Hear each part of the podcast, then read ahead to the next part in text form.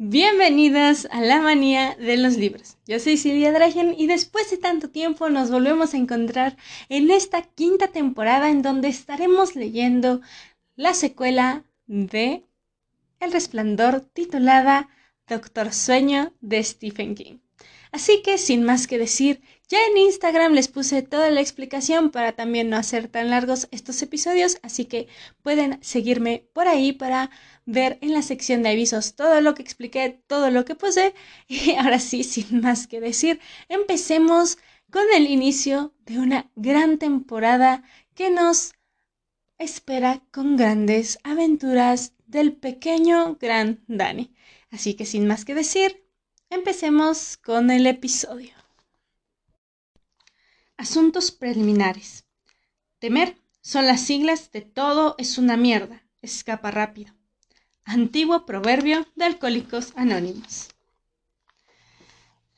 Caja de seguridad.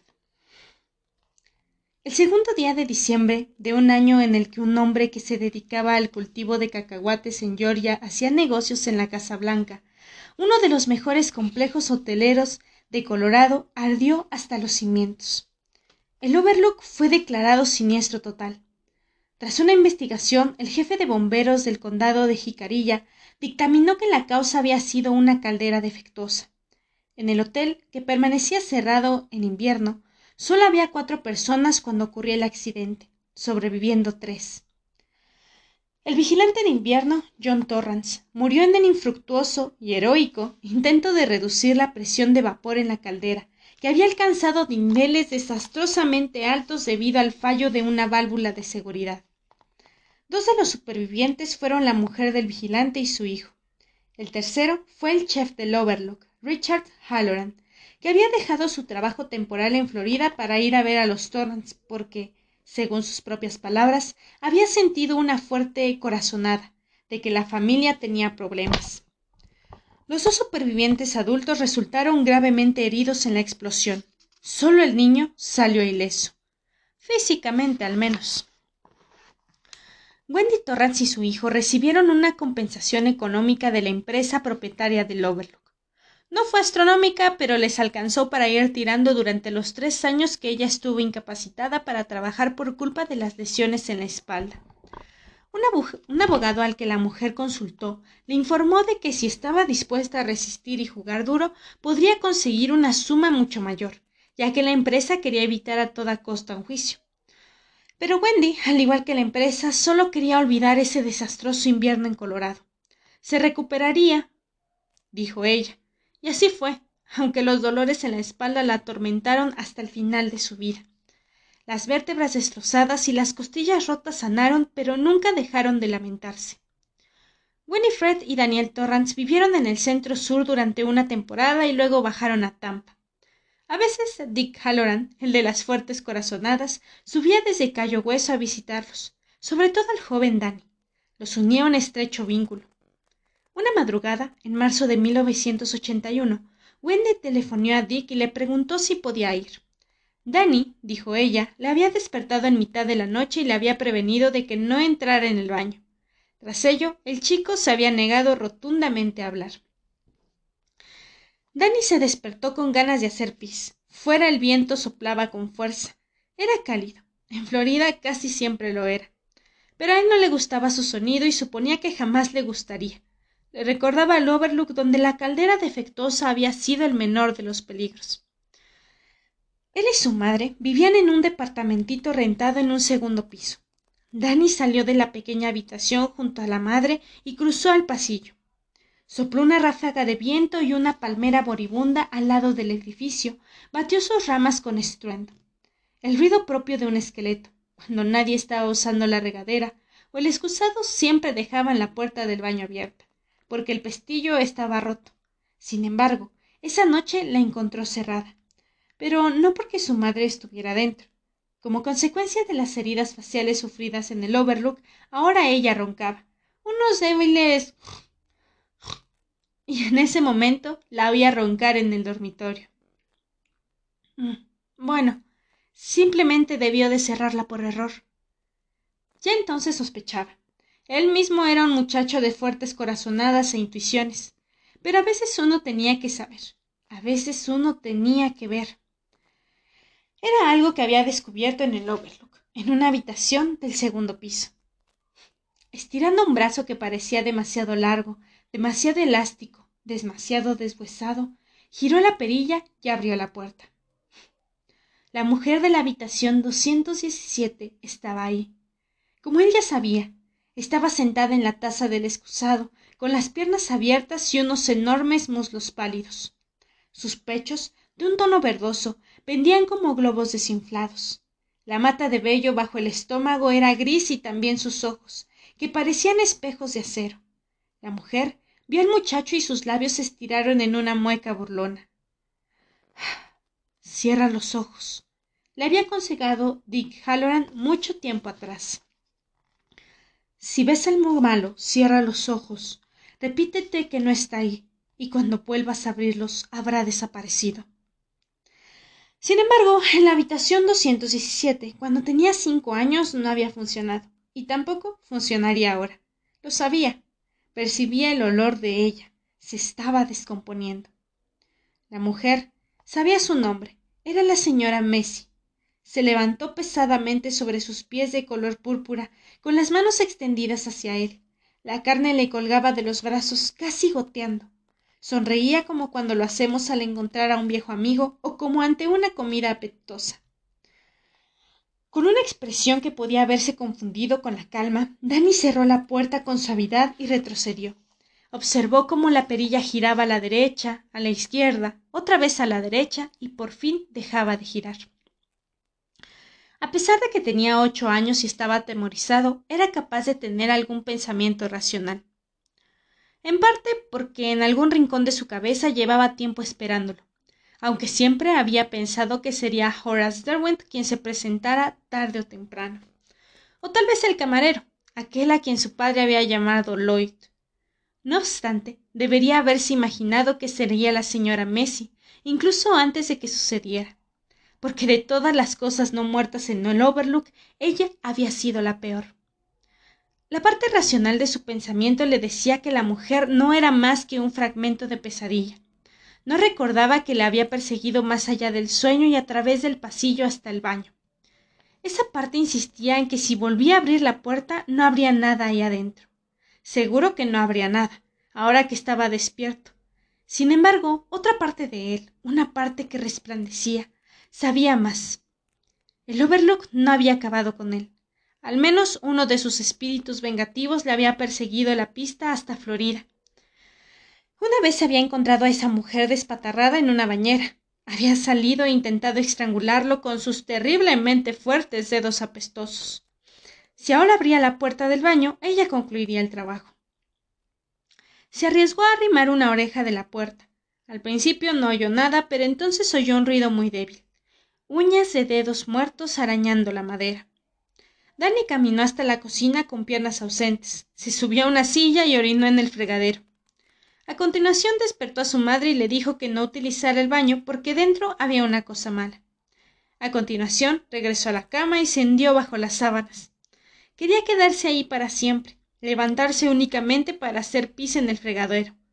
Ahora que había avisado a su madre, no tenía ningún interés en hablar con ella. Pero su madre, lo de no hablar, no era nuevo. Ya había sucedido antes, después de que Danny se aventurase en la habitación 217 del Overlook. ¿Hablarás con Dick? Tendido en la cama, alzando la vista hacia ella, asintió con un movimiento de cabeza. Su madre llamó por teléfono, pese a que eran las cuatro de la madrugada. Al día siguiente, tarde, llegó Dick. Llevaba algo, un regalo. Después de que Wendy telefonara a Dick, se aseguró de que su hijo la oyera.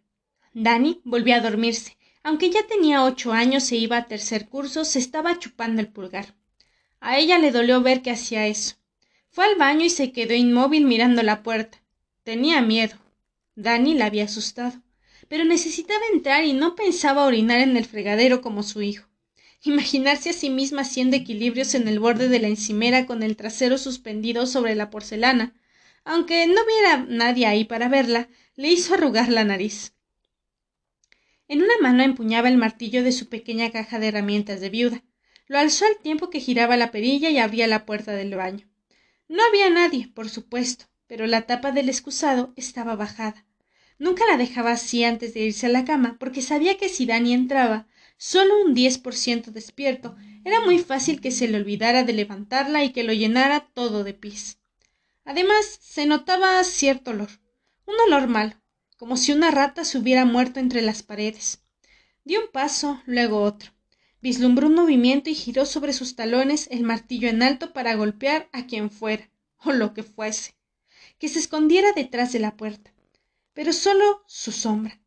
Asustada de su propia sombra, a veces la gente se burlaba. Pero, ¿quién tenía más razones para asustarse que Wendy Torrance? Después de todas las cosas que había visto y por las que había pasado, sabía que las sombras podían ser peligrosas porque podían tener dientes. No había nadie en el baño, pero detectó una mancha descolorida en la taza del excusado y otra en la cortina de la ducha. Excrementos. Fue lo primero que pensó. Pero la mierda no tenía ese color púrpura amarillento. Miró más de cerca y distinguió trozos de carne y piel putrefactos. Había más en el tapete del baño con forma de pisadas. Pensó que eran demasiado pequeñas, demasiado delicadas para ser de un hombre. Oh, Dios mío, musitó. Al final terminó usando el fregadero. Wendy logró sacar a su hijo de la cama a mediodía. Consiguió que comiera un poco de sopa y medio sándwich de mantequilla de cacahuate. Pero después volvió a acostarse. Seguía sin querer hablar. Halloran apareció poco después de las cinco, al volante de su ahora antiguo, aunque bien conservado y cegadoramente reluciente, Cadillac rojo. Wendy se había apostado tras la ventana a la espera y expectante, como en otro tiempo esperaba expectante la llegada de su marido, con la esperanza de que Jack volviera a casa de buen humor y sobrio. Corrió escaleras abajo y abrió la puerta justo cuando Dick estaba a punto de tocar el timbre donde decía Torrance Dosa. El hombre extendió los brazos y ella se lanzó a ellos de inmediato, deseando permanecer envuelta ahí por lo menos una hora, quizá dos. Él la soltó y la sujetó por los hombros con los brazos estirados del todo. Te ves estupenda, Wendy. ¿Cómo está el hombrecito? ¿Ha vuelto a hablar? No, pero contigo hablará. Aunque al principio no lo haga en voz alta, tú podrás. En lugar de concluir la frase, amartilló una pistola imaginaria con los dedos y apuntó su frente. No necesariamente, repuso Dick. Su sonrisa mostró una nueva y brillante dentadura postiza. El lo que se había cobrado la mayoría de sus dientes la noche en que explotó la caldera. Jack Torrance blandía el mazo que se llevó la prótesis dental de Dick y la capacidad de Wendy para andar sin una ligera cojera. Pero ambos comprendían que en realidad el culpable había sido el hotel. Es muy poderoso, Wendy. Me bloqueará si quiere. Lo sé por propia experiencia. Además, será mejor que hablemos con la boca. Mejor para él. Ahora cuéntame todo lo que ha pasado.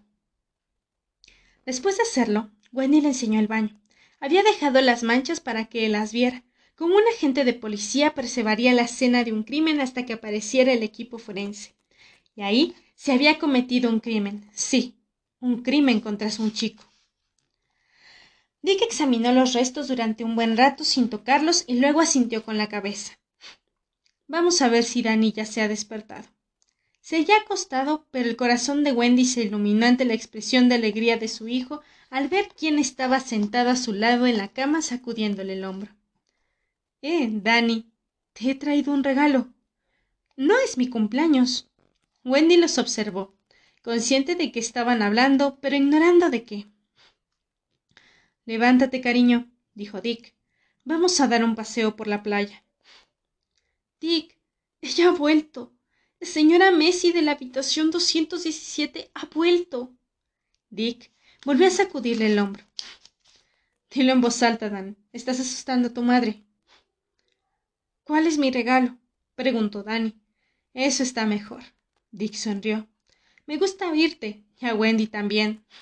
Sí. Fue todo lo que ella se atrevió a decir. De lo contrario, habrían oído el temblor de su voz y se habrían preocupado. No quería eso. Mientras estemos fuera, a lo mejor quieres limpiar un poco el baño, le dijo Dick. ¿Tienes guantes de cocina? Ella sintió con la cabeza. Bien, póntelos.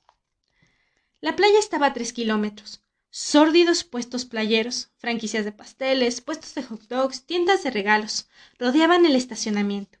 Pero era fin de temporada y ninguno hacía mucho negocio. Tenían la playa casi para ellos solos. En el trayecto desde el departamento, Dani había llevado su regalo, un paquete rectangular bastante pesado envuelto en papel plateado, en el regazo. Podrás abrirlo después de que charlemos un rato, dijo Dick. Caminaron al borde de las olas, donde la arena estaba dura y brillante. Dani andaba despacio, pues Dick era bastante viejo. Algún día moriría, tal vez incluso pronto. Tengo intención de aguantar unos cuantos años más, aseguró Dick. No te preocupes por eso. Ahora cuéntame lo que pasó anoche. No te calles nada.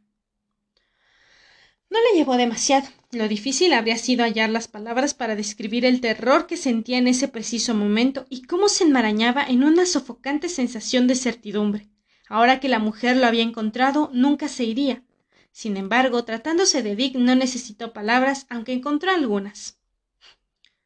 Ella volverá. Sé que volverá. Volverá y volverá hasta que me atrape. ¿Te acuerdas de cuando nos conocimos? Aunque sorprendido por el cambio de rumbo en la conversación, Dani asintió. Halloran había sido quien les había hecho a él y a sus padres la visita guiada en su primer día en el Overlook. Hacía muchísimo de aquello y eso parecía.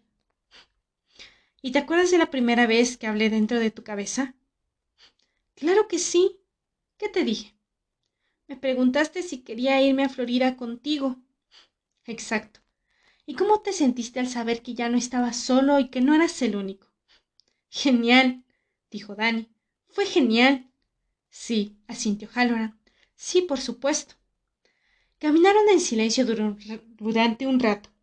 Algunos pajarillos, violines, los llamaba la madre de Dani, revoloteaban entornando y saliendo del oleaje. ¿Nunca te extrañó que me presentara justo cuando me necesitabas? Dick miró a Dani y sonrió. No, claro que no. ¿Por qué iba a extrañarte? Eras un niño pero eres un poco mayor. En algunos aspectos mucho mayor. Escúchame, Dani. El mundo tiene sus mecanismos para mantener las cosas en equilibrio. Eso es lo que creo. Hay un dicho. Cuando el alumno esté preparado, aparecerá el maestro. Yo fui tu maestro. Eras mucho más que eso, dijo Dani. Tomó a Dick de la mano. Eras mi amigo. Nos salvaste. Dick pasó por alto ese comentario o eso pareció. Mi abuela también tenía el resplandor. ¿Te acuerdas que te lo conté? Sí. Dijiste que tú y ella mantenían largas charlas sin siquiera abrir la boca. Exacto. Ella me enseñó y su abuela le enseñó a ella, allá en la época de los esclavos. Algún día, Dani, te tocará a ti ser el maestro. El alumno vendrá. Si la señora Messi no me atrapa antes, puntualizó Dani con aire taciturno. Llegaron a un banco y Dick se sentó. No me atrevo a ir más lejos, no sea que no pueda volver. Siéntate a mi lado, quiero contarte una historia. No quiero historias, dijo Dani. Ella volverá. Ah, ¿No lo entiendes? Volverá y volverá y volverá. Cierra la boca y abre las orejas. Es hora de instruirte. Entonces Dick le ofreció una amplia sonrisa y exhibió su flamante dentadura nueva. Creo que captarás la idea. Eres cualquier cosa menos estúpido, pequeño. La madre de la madre de Dick, la que tenía el resplandor, vivía en Clearwater. Era abuela blanca. No porque fuera caucásica, claro que no, sino porque era buena. El padre de su padre vivía en Donbury, Mississippi, una comunidad rural no muy lejos de Oxford. Su esposa había muerto mucho antes de que Dick naciera. En aquel lugar y en aquella época, ser propietario de una funeraria equivalía a ser rico para un hombre de color. Dick y sus padres iban a verlo cuatro veces al año, pero el jovencito Halloran odiaba aquellas visitas. Le aterrorizaba Andy Halloran, al que llamaba. Solo en su propia mente, expresarlo en voz alta le habría valido una fuerte bofetada. Abuelo negro. ¿Sabes qué es un pederasta? Le preguntó Dick a Danny. ¿Tipos que quieren niños para practicar sexo? Más o menos, respondió Danny con cautela. Desde luego sabía que no debía hablar con desconocidos ni subirse jamás a un vehículo con nadie que se lo pudiera. porque podrían hacerte cosas. Bueno, el viejo Andy era más que un pederasta. Era además un maldito sádico. ¿Qué es eso? Alguien que disfruta haciendo daño. Danny asintió comprendiendo de inmediato. Como Frankie Lindstrom en el colegio, les retuerce el brazo a los niños o les fruta los nudillos en la coronilla. Si no puede hacer que llores, se detiene, pero si se te ocurre ponerte a llorar, nunca te deja en paz. Eso está mal, pero esto era peor. Dick se sumió en lo que cualquiera que pasara por ahí había tomado por silencio. Pero la historia avanzó en una serie de imágenes y frases conectoras. Danny vio a abuelo negro, un hombre alto con un traje tan oscuro como su piel que llevaba una clase especial de Fedora, sombrero en la cabeza. Vio los botecillos de saliva que siempre tenía en la comisora de los labios y los ojos ribeteados de rojo, como si estuviera cansado o acabara de llorar. Vio cómo sentaba a Dick, más pequeño de lo que Danny ahora, probablemente de la misma edad que Danny en aquel invierno en el Overlook, en su regazo. Si había gente delante, a lo sumo le hacía cosquillas. Si estaban solos, Ponía la mano entre las piernas de Dick y le apretaba las bolas hasta el punto de que él pensaba que iba a desmayarse del dolor. ¿Te gusta? jadeaba abuelo negro Andy a su oído. Olía a tabaco y a whisky White Horse. Claro que sí, a todos los niños les gusta. Pero te guste o no, no vas a decir ni pío. Si lo cuentas, te haré daño, te quemaré. ¡Mierda! exclamó Danny. ¡Qué asqueroso! Había más cosas, prosiguió Dick, pero solo te contaré una.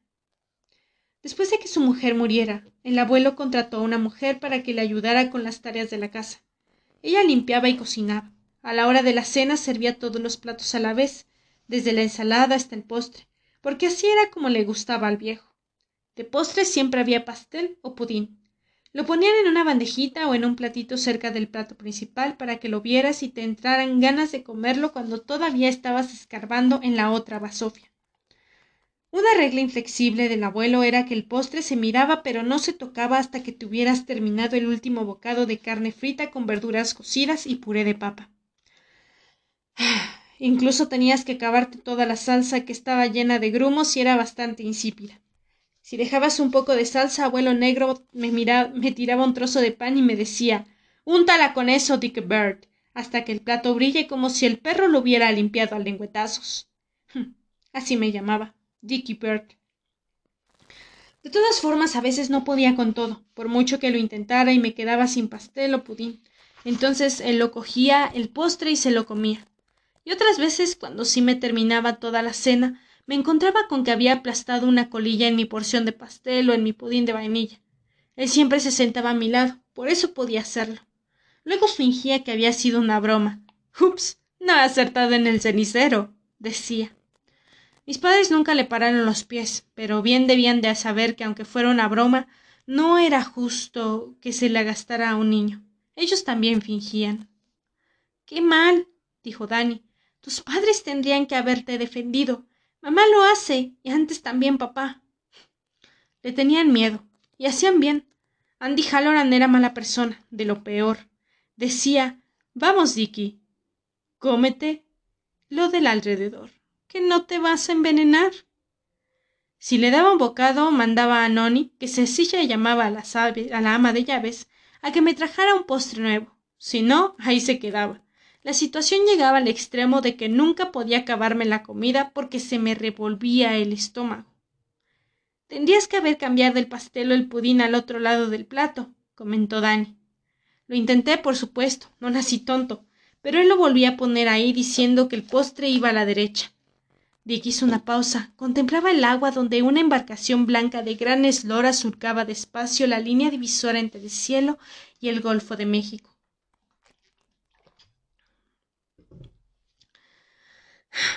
A veces, cuando me agarraba solo, me mordía. Y una vez que lo amenacé con contárselo a mi padre si no me dejaba en paz, me apagó un cigarro en el pie descalzo. Dijo Cuéntale esto también, y ya verás de qué te sirve. Tu papá ya conoce mis costumbres y jamás dirá una palabra, porque es un cobarde, y porque quiere el dinero que hay en el banco cuando me muera, aunque no tengo planeárselo hacerlo pronto.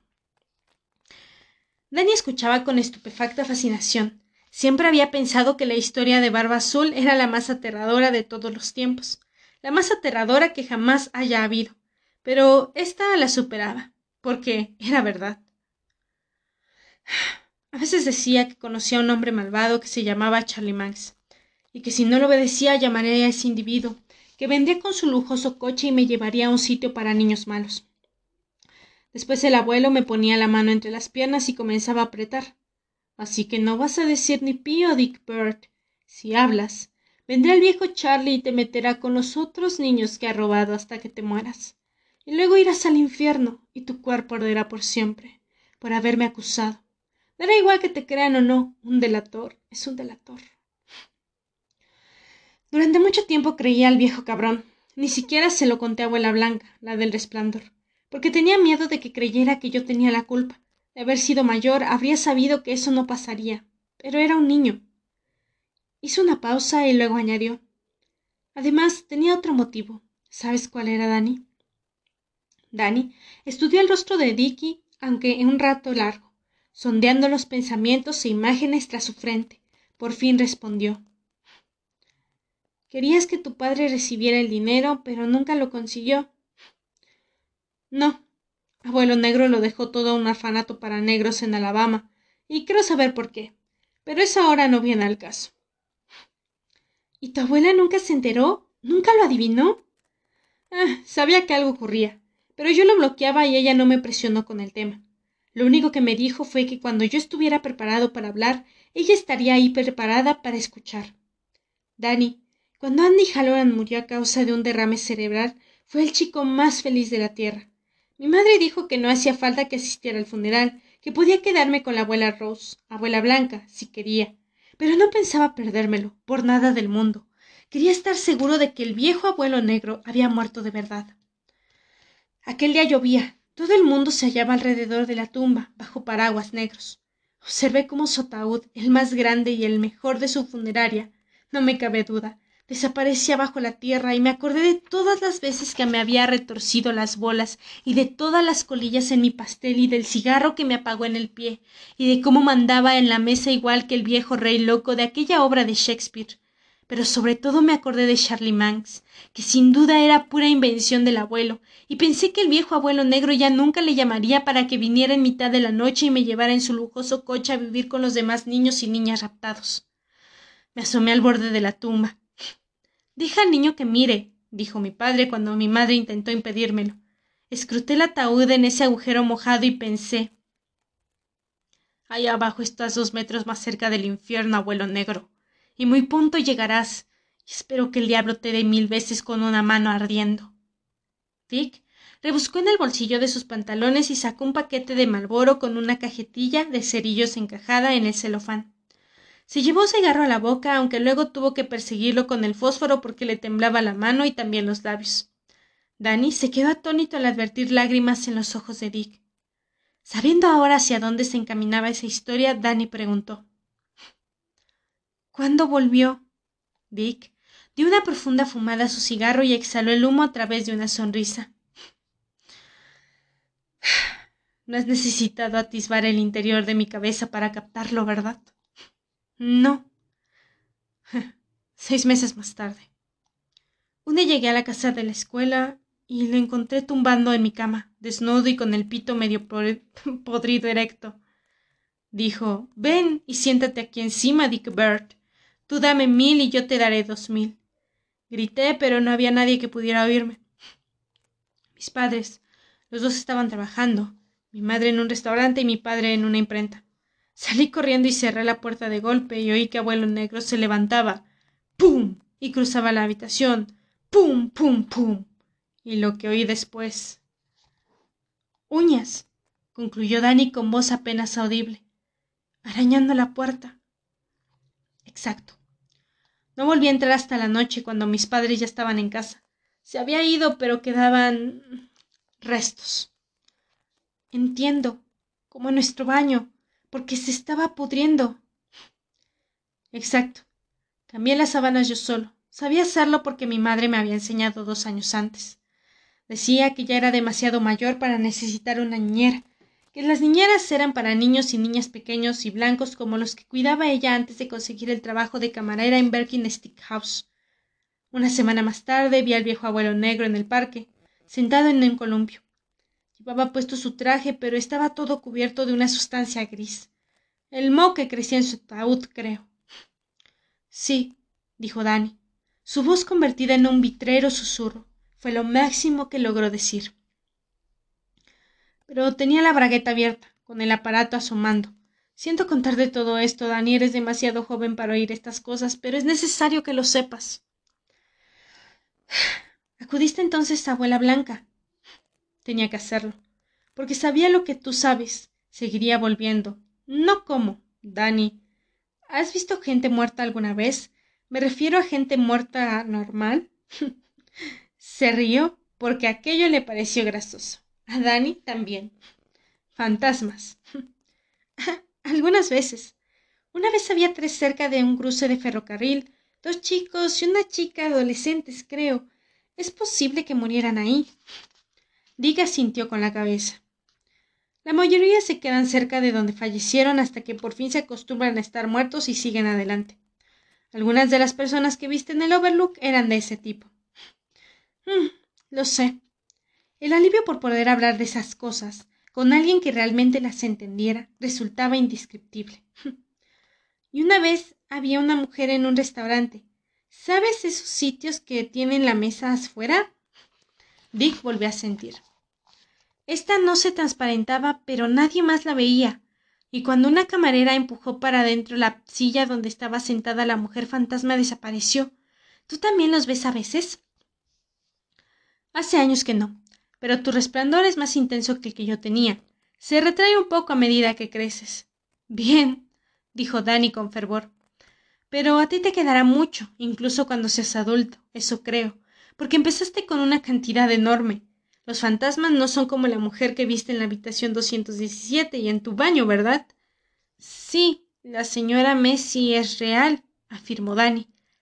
Va dejando trozos de sí misma, Tú los viste, mamá también, y ella no resplandece. Vámonos ya, propuso Dick. Es hora de que veas lo que te traje. El regreso al estacionamiento fue aún más lento, porque Dick se quedaba sin aire. El tabaco, explicó. No empieces nunca, Dani. Mamá fuma. Ella cree que no lo sé, pero sí. Dick, ¿qué hizo abuela Blanca? Algo tuvo que hacer porque abuelo negro no te atrapó. Me dio un regalo, el mismo que yo voy a darte a ti. Esa es la misión de un maestro cuando el alumno está preparado. La enseñanza es un regalo en sí misma, ¿sabes? El mejor regalo que cualquiera pueda dar o recibir. Ella no llamaba a abuelo Andy por su nombre, sino que le decía. Dick sonrió burlonamente. El previrtido. Le dije lo mismo que tú que él no era un fantasma, que era real, y dijo que sí, que era cierto, porque yo lo hacía real. Con el resplandor. Me contó que algunos espíritus, principalmente los espíritus que están enfadados, no abandonan este mundo porque saben que lo que les espera es todavía peor. Con el tiempo la mayoría se consume hasta desaparecer, pero algunos se encuentran comida. Eso es el resplandor para ellos, Dick, le dijo. Comida. Estás alimentando a ese pervertido. No lo haces adrede, pero es así. Tu abuelo es como un mosquito que no deja de revolotear y picarte en busca de sangre. Yo no puedo hacer nada, pero tú puedes volver en su contra aquello que viene a buscar. Habían llegado al Cadillac. Dick abrió el coche y luego se sentó al volante con un suspiro de alivio. En otro tiempo habría sido capaz de andar quince kilómetros y correr otros siete u ocho, Ahora un paseíto por la playa y mi espalda protesta como si un caballo le hubiera pegado con una cosa. Ah. Vamos, Dani, abre tu regalo. Dani rompió el papel plateado y descubrió una caja de metal pintado de color verde. En la parte delantera, bajo la cerradura, había un pequeño teclado. ¡Hey, qué chula! ¿Sí? ¿Te gusta? Bien, la compré en Western Auto. Acero cien por cien americano. La que me dio mi abuela Blanca Rose tenía un candado con una llavecita que yo llevaba colgada alrededor del cuello, pero hace mucho tiempo de eso. Estamos en los ochentas, la edad moderna. ¿Ves el teclado numérico? Lo que tienes que hacer es marcar cinco números que estés seguro que no olvidarás y apretar el botoncito que le dice el set. Luego, cada vez que quieras abrir la caja, teclearás tu código. Danny parecía encantado. Gracias, Dick. Guardaré aquí mis cosas especiales. Eso incluiría sus mejores tampas de béisbol, su rosa de los vientos de los lobatos, su piedra verde de la suerte y una foto de su padre y él tomada en el jardín delantero del edificio del departamento donde habían vivido en Boulder, antes del Overlook, antes de que las cosas se volvieran malas. Eso es estupendo, Dani. Me gusta la idea. Pero además quiero que hagas otra cosa. ¿Qué? Quiero que te familiarices bien con esta caja por dentro y por fuera. No te limites a mirarla, tócala, pálpala, luego mete la nariz y averigua a qué huele. Es necesario que sea tu amiga íntima, al menos durante un tiempo. ¿Por qué? Porque vas a crear una igual en tu mente, una caja todavía más especial. Y la próxima vez que esa maldita Messi aparezca, estarás preparado. Te explicaré cómo, igual que la vieja abuela blanca me lo explicó a mí. Dani, Apenas habló en el trayecto de vuelta. Tenía mucho que pensar. Sujetaba su regalo, una caja de seguridad hecha de resistente metal en el regazo. La señora Messi regresó una semana después. Volvió a aparecerse en el baño, en esta ocasión en la tina. A Dani no le sorprendió. Al fin y al cabo había muerto en una tina. Esta vez él no huyó. Esta vez entró y cerró la puerta. La mujer, sonriendo, le indicó por señas que se acercara. Dani también sonriendo avanzó. Desde la habitación contigua le llegaba el sonido de la televisión. Su madre estaba viendo Tres son multitud. Hola, señora Messi, dijo Dani. Le he traído algo. En el último momento ella lo entendió y empezó a gritar. Instantes después, de su madre llamaba a la puerta del baño. Dani, ¿estás bien? Perfectamente, mamá. En la tina no había nadie. Quedaban restos de alguna sustancia vicosa, pero Dani creyó que podía limpiarlos. Un poco de agua se los llevaría por el desagüe. ¿Necesitas entrar? Saldré enseguida. Mm, no, solo es que me ha parecido que me llamabas. Dani agarró su cepillo de dientes y abrió la puerta. Estoy bien al cien por cien, ¿ves? Le brindó una amplia sonrisa. No le resultó difícil ahora que la señora Messi se había esfumado. La expresión de preocupación abandonó el rostro de Wendy. Bien, no olvides cepillarte los de atrás. Ahí es donde la comida va a esconderse. Lo haré, mamá. Dentro de su cabeza, muy dentro, en el estante reservado en la guarda la copia gemela de su caja de seguridad especial, Dani oía gritos amortiguados. No les prestó atención. Pensó que cesarían pronto y no se equivocaba. Dos años más tarde, el día antes de las vacaciones de Acción de Gracias, en mitad de una escalera desierta en la escuela primaria de Alafia, Horace Derwent se le apareció a Danny Torrance. Había confeti en los hombros de su traje. Una pequeña máscara negra le colgaba de una mano en descomposición. Hedía a tumba. Magnífica fiesta, ¿verdad? preguntó. Danny dio media vuelta y se alejó muy rápido. Al acabar las clases telefonó al restaurante de Cayo Hueso donde trabajaba Dick. Otro de la gente del Overlook me ha encontrado. ¿Cuántas cajas puedo tener, Dick? En mi cabeza, quiero decir. Dick soltó una risita. Tantas como necesites, pequeño. Esa es la belleza del resplandor. ¿Es que abuelo negro es el único que yo he tenido que encerrar? ¿Se mueren ahí adentro? Esta vez no hubo risita. Esta vez en la voz de Dick había una frialdad que el chico nunca antes le había oído. ¿Te importa? A Dani le traía sin cuidado. Cuando el otrora propietario del Overlook volvió a presentarse poco después de Año Nuevo, esta vez en el armario del dormitorio de Dani, el chico estaba preparado. Se metió dentro con su visitante y cerró la puerta. Instantes después, una segunda caja de seguridad apareció en la balda superior de su estantería mental, junto a la que confinaba la señora Messi. Se oyeron más golpes y varias maldiciones ingeniosas que Dani se guardó para poder usarlas más adelante. Cesaron enseguida. De la caja de Darwin solo salía silencio, igual que de la caja Messi. Que estuvieran o no vivos, a su manera no muerta, ya no importaba. Lo que importaba era que jamás saldrían. Estaba a salvo. Eso pensó entonces, por supuesto. También pensaba que jamás probaría la bebida, no después de ver lo que había hecho su padre. A veces, sencillamente, erramos el tiro. Y bueno, este fue el episodio del día de hoy. ¿Les gustó? Si es así, háganmelo saber en mis redes sociales. Recuerden que me encuentran como la manía de Drashen en Instagram, S Drashen Cosplay en TikTok y la manía de los libros en Facebook. Así que, sin más que decir, yo soy Silvia Drashen y nos vemos en un próximo episodio de Doctor Sueño de Stephen King.